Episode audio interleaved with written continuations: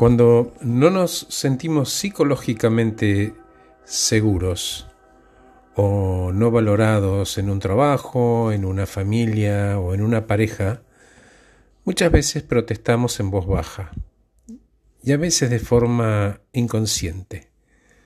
¿Cómo? Y por ejemplo, dejamos de esforzarnos en el proceso de fortalecer la relación y de encontrar, por ejemplo, un proyecto en común. Hay un par de cosas que podemos hacer si queremos evitar esta situación. La primera es conectar emocionalmente. Los abandonos ocurren cuando sentimos que no nos escuchan o no nos respetan o que no nos consideran y sentimos como una amenaza a la identidad. Y algunas reaccionan cerrándose y apagándose cuando sienten que no son ya importantes. Entonces dejan de ocuparse y punto.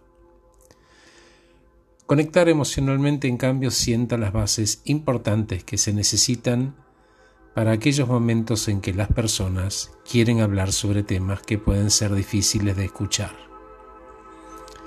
Y en ese momento frágil en el que la gente tiene el coraje de desafiar, todos debemos aceptarlos y ser receptivos. ¿Y cómo hago para ser receptivo? Haciendo preguntas. Para evitar el quiebre en un vínculo necesitamos hacer preguntas. Invitar a expresarse al otro, fomentando el conflicto positivo con preguntas como ¿podemos permanecer unidos incluso en el disenso? Pero aquí está la cuestión. No siempre vamos a estar de acuerdo porque algunos eligen privilegiar las diferencias. Podemos tratar de encontrar un punto en común que, si bien no es el ideal, puede ser aceptable para todos. A veces un terreno común simplemente no se puede encontrar, no hay voluntad, y ahí aparecen dos. Si no podemos vivir con esa realidad, podemos primero optar por alejarnos y encontrar personas consustanciadas con nuestros valores y nuestros proyectos. Segundo, preguntar, ¿podemos estar en desacuerdo y aún así comprometernos y avanzar?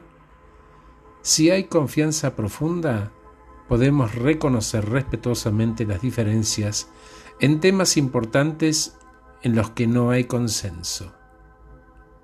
Cuando todos pueden traer toda la experiencia a la mesa, tenemos mucho más para ofrecernos. Gracias por escucharme, soy Horacio Velotti. Acabo de regalarte este podcast titulado justamente Cuando todos pueden traer toda la experiencia a la mesa, tenemos mucho más que ofrecernos. Que estés muy bien.